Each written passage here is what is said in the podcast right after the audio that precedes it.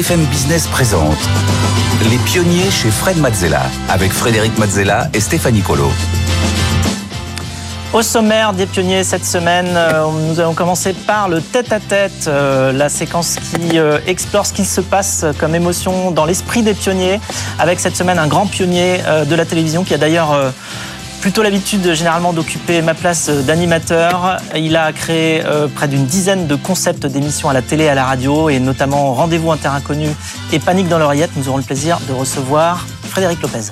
En deuxième partie, euh, c'est euh, le pitch avec deux entrepreneurs cette semaine. Justine Lambert, fondatrice de Brands with Benefits et euh, Raphaël de Monténard, la fondatrice de Swimmy. Enfin, en dernière partie, Fred répondra aux questions que vous nous envoyez via la page des pionniers sur le site de BFM Business. Et Fred vous répond. Et tout de suite, pour commencer, le tête-à-tête -tête avec Frédéric Lopez. Les pionniers chez Fred Mazzella le tête-à-tête. Bonjour euh, et bienvenue Frédéric Lopez. Merci. Tu es journaliste et animateur télé. On t'a vu emmener des stars euh, à l'autre bout de la planète dans une, une émission Rendez-vous Inter Inconnu, très connue justement, qui est en fait un concept inédit que tu as créé. D'ailleurs, tu as aussi créé quasiment une dizaine d'autres émissions. Tu es pour cela justement considéré comme un pionnier de la télé. Alors, tu connais le principe de l'émission hein, ici chez les pionniers. Ce qui nous intéresse, c'est d'aller explorer les émotions, les ressentis derrière tout ce que tu as pu faire, euh, derrière toutes ces choses nouvelles. Et qu'est-ce qu'on ressent quand on fait ces choses-là Eh bien, c'est le, le sujet de, l'émission. Alors, on va... Euh, on va commencer par, euh, bah, tout simplement, par là où tu es né. Donc, tu es né à Pau en 1967. Et est-ce que tu peux nous dire quelques mots sur ton enfance À quoi elle ressemblait? Ouais, bah, déjà ma naissance, ma maman a accouché en fait en cachette à Pau. Elle avait 17 ans. À l'époque, ça se faisait pas trop. Elle était tombée enceinte, elle avait 16 ans. Et donc, quand j'étais petit, j'écrivais Pau euh, à l'école. Euh, et en fait, je connaissais pas Pau. Des fois, dans la rue, les gens me disent Moi aussi, je suis de Pau. Mais en fait, je suis né, mais je connais pas Pau. mais voilà, je suis né là-bas. pas resté à Pau Je suis né en cachette. Voilà. D'accord. Et, donc, euh, et donc moi j'ai lu que tu as fait 19 déménagements dans ton enfance. Ouais, alors mon père n'était pas gendarme, il était instable. Euh, donc en fait, en fait, on a beaucoup beaucoup déménagé et, euh, et c'est pas rien parce que quand on déménage, en fait, euh, on passe son temps à être le nouveau. C'était mon nom en fait quand j'étais gosse. Euh, le pire, c'est la quatrième où j'étais dans trois collèges en même temps.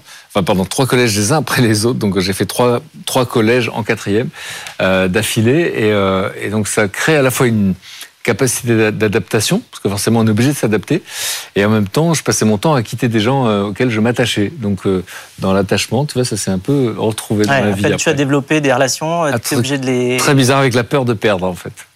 Alors finalement, euh, tu choisis la voie du journalisme, tu vas à l'IPJ, puis tu commences ta carrière euh, sur la radio Autoroute Info, et puis euh, en tant que reporter et animateur euh, local sur, la sur Télé Lyon Métropole. Qu'est-ce que tu aimes dans ce métier? Ça s'est passé en fait au, au, lycée. C'est même au collège, je crois que j'étais en, troisième, c'est ça. Et euh, en fait, j'avais pas vraiment eu beaucoup de compliments dans ma vie. Et le prof de français, à un moment donné, rend une rédaction. Il fallait inventer la suite d'une histoire. Et, euh, et, donc, il rend tout de la meilleure note à la moins bonne. Et moi, je comprends pas pourquoi il n'y a pas la mienne. Et puis, à un moment donné, il dit, voilà, je voudrais vous lire une, bah, une copie qui m'a fait beaucoup rire à la maison. Et j'ai mis la meilleure note, j'ai mis 16. Et d'un coup, c'était incroyable pour moi. Et euh, il a lu avec le ton, il a donné le ton, il a lu la, copie devant tout le monde. Toute la classe a ri, ils ont applaudi comme dans les films américains à la fin. Et moi, j'avais une charge émotionnelle tellement forte, j'ai pas écouté la fin du cours. Et je me suis dit, je veux être écrivain. Et effectivement, je me suis dit à ce moment-là, mais écrivain, c'est un peu solitaire. Et moi, j'étais pas solitaire, j'avais envie de rencontrer des gens, voyager dans le monde.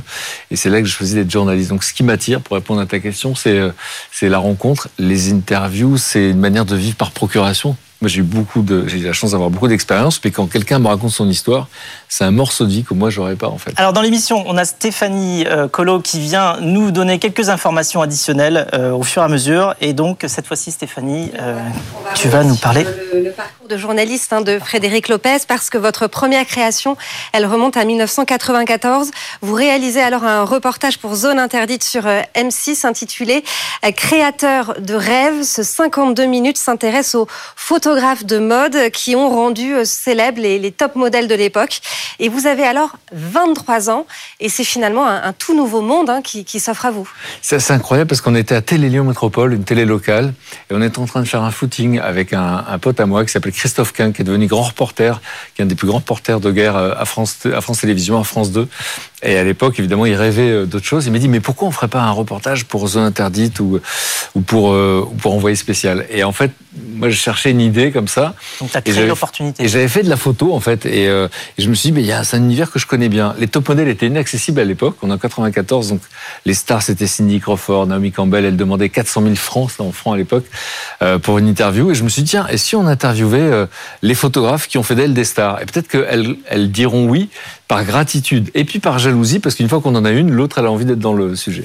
Donc la, la jalousie et la gratitude, c'est des sentiments humains auxquels euh, je crois. Et c'est comme ça que j'ai pu faire ce reportage qui a été vu dans le monde entier. Et c'était finalement une expérience qui m'a montré que qu'on pouvait rêver. En fait, grâce à mon pote Christophe Quin, que j'ai pu rêver, ça s'est réalisé. Et pour les gosses qu'on était, c'était incroyable de passer à la zone interdite. Et juste après, donc tu présentes euh, avec Guillaume Durand le magazine de l'information et tu pars en tant que reporter cette fois à Belfast et à Beyrouth. Euh, ça t'a plu d'aller sur le terrain, justement, là, faire le reporter Ouais, sur alors moi je suis pas, je suis pas un, je suis pas un reporter de guerre. En fait, LMI, c'est vrai que c'est marqué partout sur, Wikipédia que je l'ai présenté. Non, c'est Guillaume Durand qui présentait. Moi, j'étais reporter et j'étais euh, à Beyrouth et je me souviens que j'étais parti avec un, reporter qui avait l'habitude de ce zone de conflit. Et quand on est arrivé à l'aéroport, il y a un, un chauffeur de taxi comme ça qui est venu pour euh, pour euh, nous proposer une course. Et, là, le reporter m'a regardé et m'a dit Je te présente ton ravisseur. Parce qu'en fait, au Liban, à l'époque, il y avait beaucoup d'otages. On avait vécu ça toute notre enfance. Et euh, voilà. Et j'étais pas très, très doué pour, pour ce genre de choses, pour les reportages de guerre. Parce qu'en fait, quand il y avait des tirs, par exemple, j'entendais des, des ta ta ta ta ta ta. Moi, j'étais dans la rue et les gens me montraient le ciel. Je filmais le ciel. Alors qu'évidemment, la base, c'est de filmer les gens qui montrent le ciel, pas le ciel. Et donc, j'étais pas fait pour ça. Mais ce qui est fou, c'est qu'on voit comment on s'habitue à ce genre de situation parce que j'étais terrorisé les premiers jours.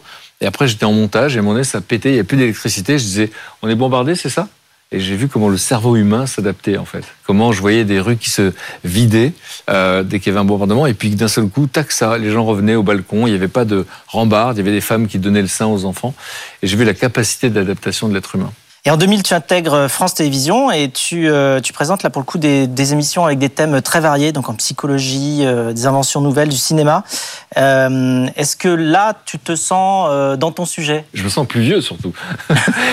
alors l'émission de cinéma, c'était incroyable parce que moi j'arrivais d'LCI, une chaîne info, et puis on me recrute. Je croyais que j'allais devenir rédacteur en chef ou chroniqueur, et en fait on me propose de présenter l'émission sur France 2 en deuxième partie soirée.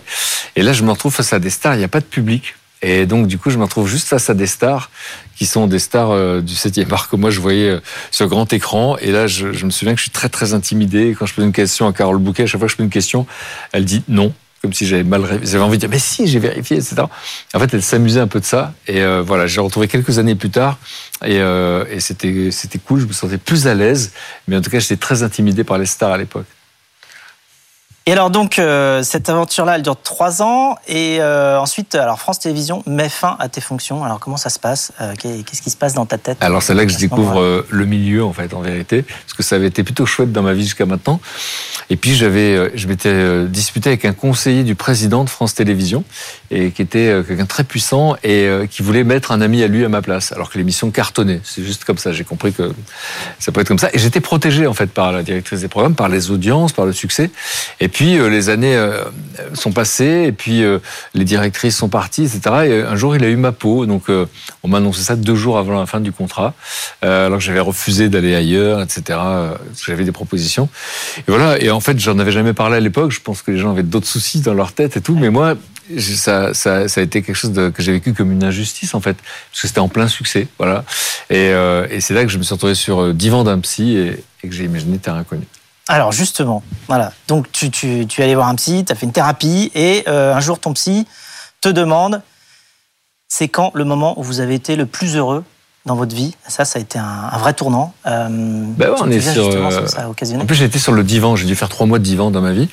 Et, euh, et puis il me pose cette question. Je voulais arrêter le métier. Hein. Je m'étais dit c'est pas fait pour moi. Euh, et, euh, et, du coup, il me dit bah, c'est quoi les moments, les instants où vous êtes le plus heureux? Je me revois en voyage, sac à dos Euh, je partais avec la mère de mon fils, comme ça, et on avait visité, euh, on avait une vingtaine d'années, euh, je sais pas, le, le, Guatemala, les Philippines, et je me rappelais pas du nom des îles. Il y a 7000 aux, aux Philippines. Je me rappelais pas du nom des îles, mais je me souvenais du prénom de toutes les personnes qu'on avait rencontrées qui m'avaient raconté leur histoire.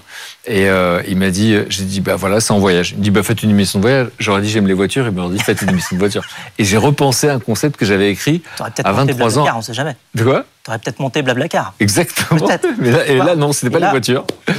Et, euh, et, donc, du coup, c'était, euh, c'était ça. C'était, euh, j'ai repensé à un concept que j'avais imaginé quand euh, j'avais 23 ans à Télélo Métropole et à l'époque personne ne m'aurait jamais suivi. Sauf que le concept que j'avais dans la tête, je croyais que je partirais seul avec une star, euh, avec une petite caméra et un sac à dos. Évidemment, ça n'est pas du tout ça. C'est un an de travail. Et donc euh, voilà, j'avais rêvé très fort et ça s'est produit. Et alors justement, tu retournes voir France Télévisions pour leur proposer le concept. Euh, ça fait comment de retourner ah, En plus, c'est pas très longtemps après, c'est 2-3 ans après qu'ils euh, aient mis fin à tes fonctions. Alors, euh, retourner les voir, est-ce que c'est une forme de revanche? Est-ce que c'est un rebond justement sain? Est-ce que c'était les mêmes personnes d'ailleurs ou pas? Non, moi je pensais que je ne retravaillerais jamais avec France Télévisions, mais il se trouve que les gens avaient changé entre-temps.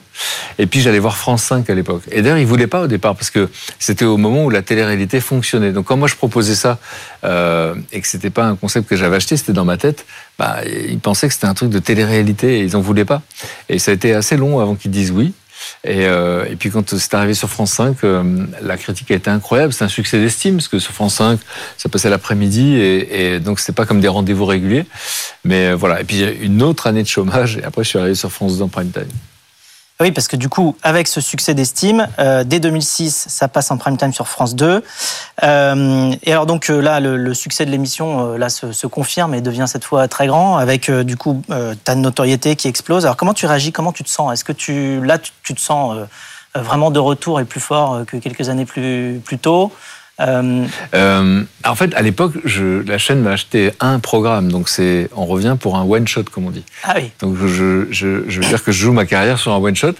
Et c'est Muriel Robin qui accepte de partir en terrain inconnu. Elle était partie avec moi sur France 5, et là, elle accepte de partir pour la première. Et, euh, et je voudrais une reconnaissance jusqu'à la fin de mes jours, évidemment.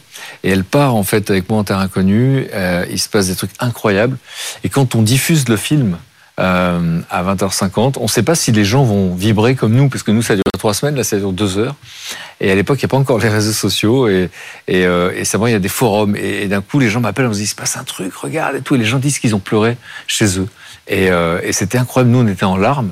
Et effectivement, après, le succès m'a dépassé. Euh, c'est devenu un truc qui nous a dépassé tous, puisque parfois la chaîne était à 12% de part de marché de moyenne. Nous, on était à 29 c'était hors norme et, euh, et c'est quelque chose qui, qui, met la pression parce que moi-même je me mettais déjà la pression, mais là on a peur de décevoir. Alors ton meilleur souvenir justement de tous ces voyages, tu en as fait 26 euh, au total? Ouais, c'est euh... difficile d'imaginer, mais euh, j'ai des attachements particuliers. Par exemple, je me souviens de, de, de cette émission avec Adriana Carambeu, c'était, ah, j'ai cru le voir passer, 6C, avec Adriana Carambeu, c'est un homme qui luttait contre le mariage arrangé. Il avait marié sa première fille à l'âge de 12 ans. Et, euh, et, en fait, ensuite, il a appris à lire. À 43 ans, il apprend à lire. Et le seul petit livre qu'il a à la maison, c'est les droits de l'homme, de la femme et de l'enfant. Et euh, là, il réalise ce qu'il a fait. Et il reconnaît ses erreurs. Combien d'entre nous sont capables de reconnaître leurs erreurs? Et lui, il reconnaît ses erreurs. Et il dit devant la caméra, d'ailleurs, il dit, euh, en fait, j'ai enterré ma fille vivante. Et il lutte contre le mariage arrangé. Il va à la sortie des églises, personne l'écoute. Il a que des ennemis, même sa famille, parce qu'il ne suit pas la tradition. Et on retourne le voir cinq ans plus tard pour montrer le film. Et quand Adriana le rencontre, parce qu'elle est elle le voir sur place, euh, et elle dit euh, voilà, nous, ça nous a bouleversé, mais nous, qu'est-ce que notre rencontre t'a apporté? Et lui dit ben, en fait, avant de vous rencontrer, je ne savais pas que j'étais courageux.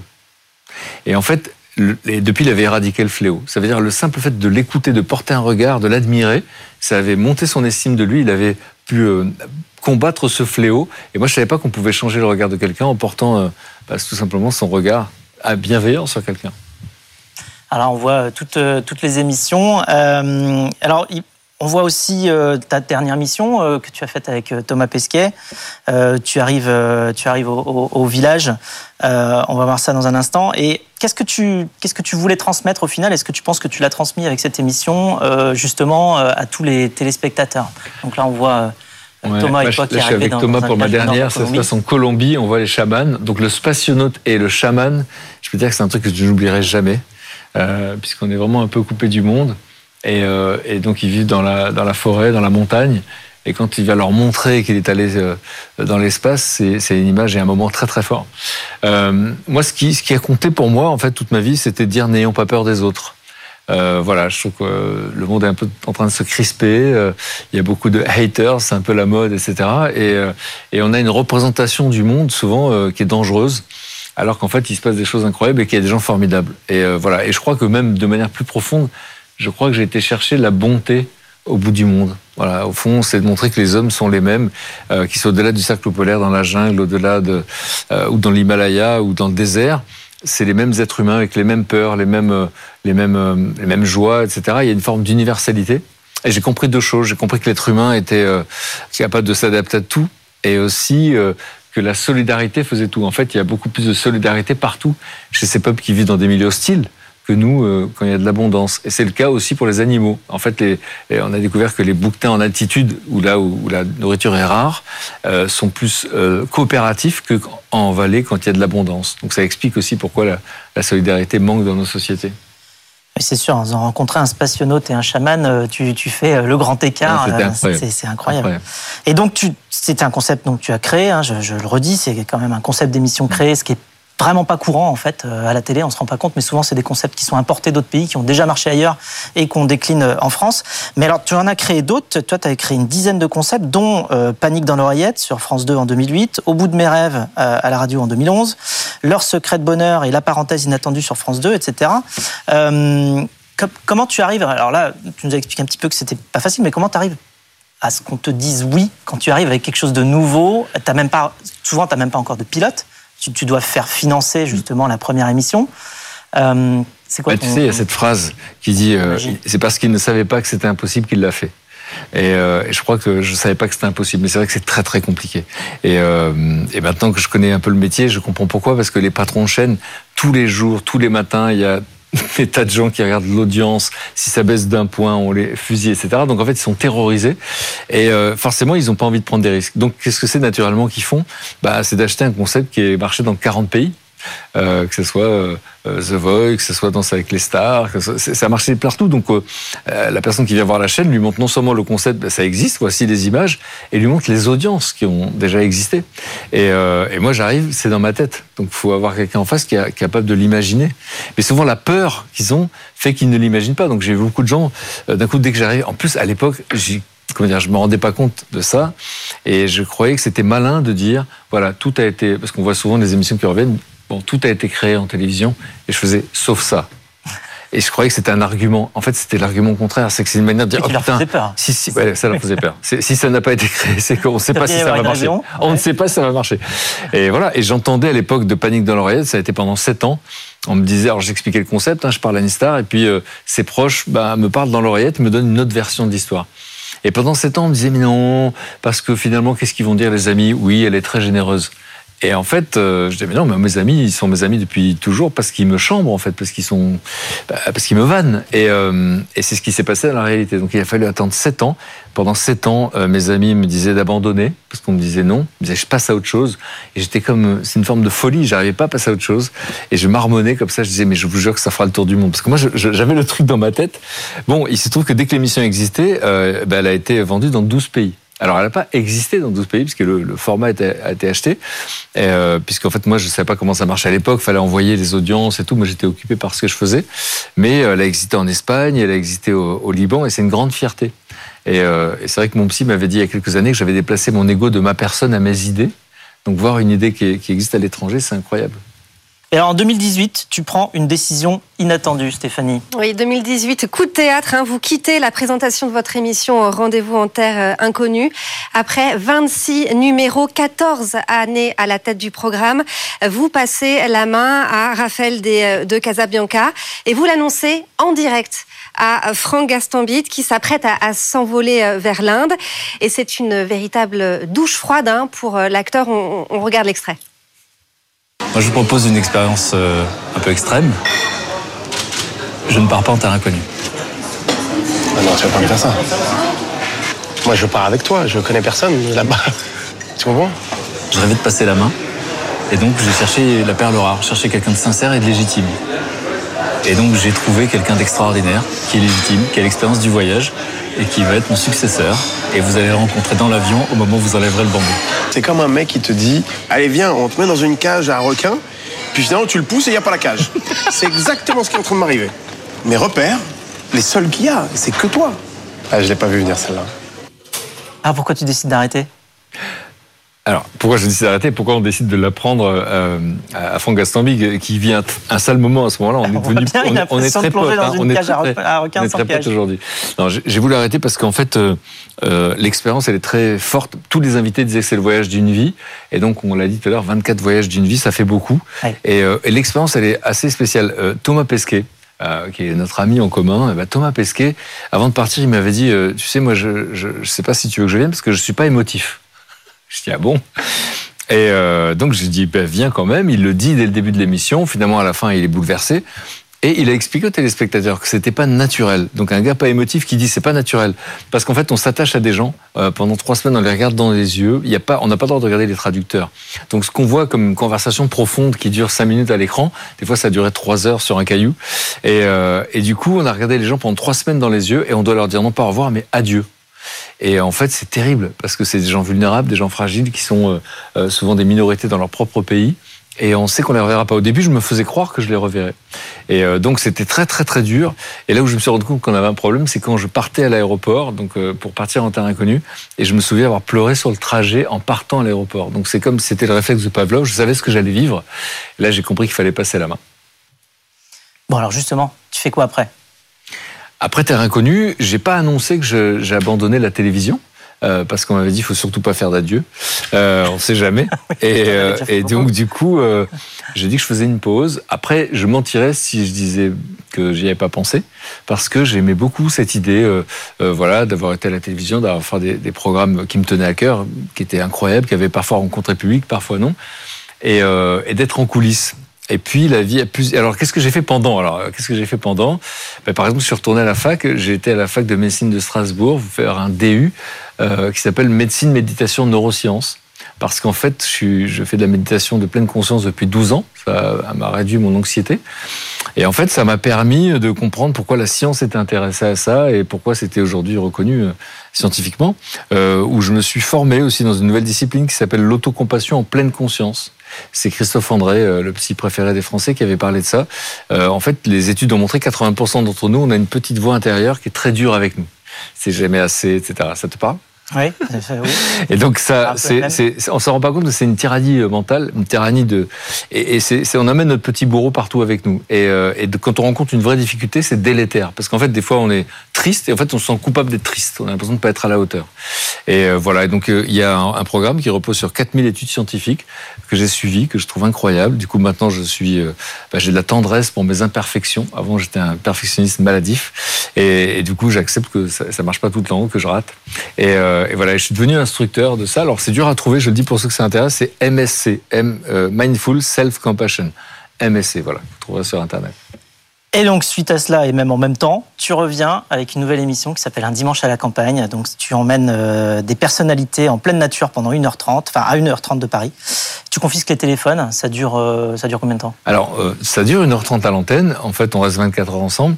Et, euh, et c'est très, très, très inspiré de la parenthèse inattendue. hein. On aurait pu l'appeler la parenthèse inattendue. Ce que j'ai fait il y a regarder 10 un ans. extrait, justement. T'es pas du matin, toi? Je suis, moi, je suis une grosse dormeuse. Une journée où t'as rien de prévu. Tu te lèves à quelle heure Ah ben, je me lève quand même à 8 heures. Je suis obligée. Attends, les, les enfants, les, les animaux, là. Non, mais même, de toute la façon, à partir du moment, un peu de permaculture. Ça me fout de ma gueule dès le matin. Attends, avec la belle collection de pulls que vous avez, moi, je fermerai ma gueule. Parce que là, quand même, il n'y a pas moyen que vous achetiez des pulls à votre taille, là. On a une styliste maintenant.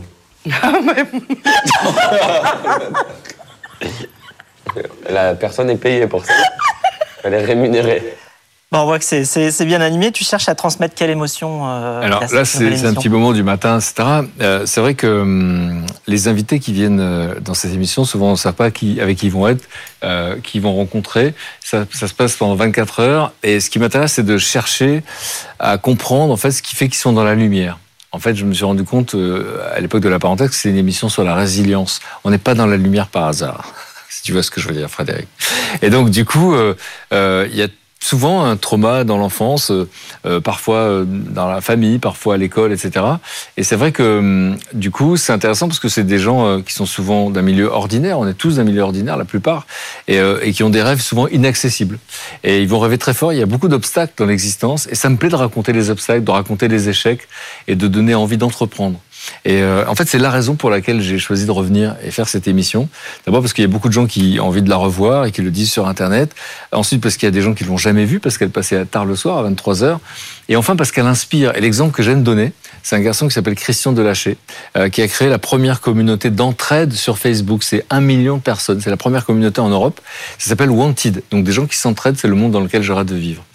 Et j'étais impressionné par son parcours. Et à un moment donné, j'avais déjà les larmes aux yeux. Il me dit, mais vous y êtes pour quelque chose. C'est-à-dire, en fait, quand j'ai quitté mon métier d'avocat fiscaliste, m'a-t-il dit, en fait, je me suis mis à regarder la parenthèse en boucle parce que ça m'a donné du courage. Les histoires de ces gens qui se cassent la figure et qui se relèvent, ça leur donnait envie d'entreprendre de se dire, allez, de dédramatiser l'échec, ça l'a aidé à entreprendre. Donc, ça me plaît de dire que, ben voilà, des invités racontent leur histoire et ça peut changer le monde. Et c'est ça qui m'a donné envie de revenir, en fait. Merci beaucoup Frédéric. Et merci à puis, toi, euh, quant à nous, on se retrouve donc juste après pour les pitchs. Les pionniers chez Fred Mazzella sur BFM Business.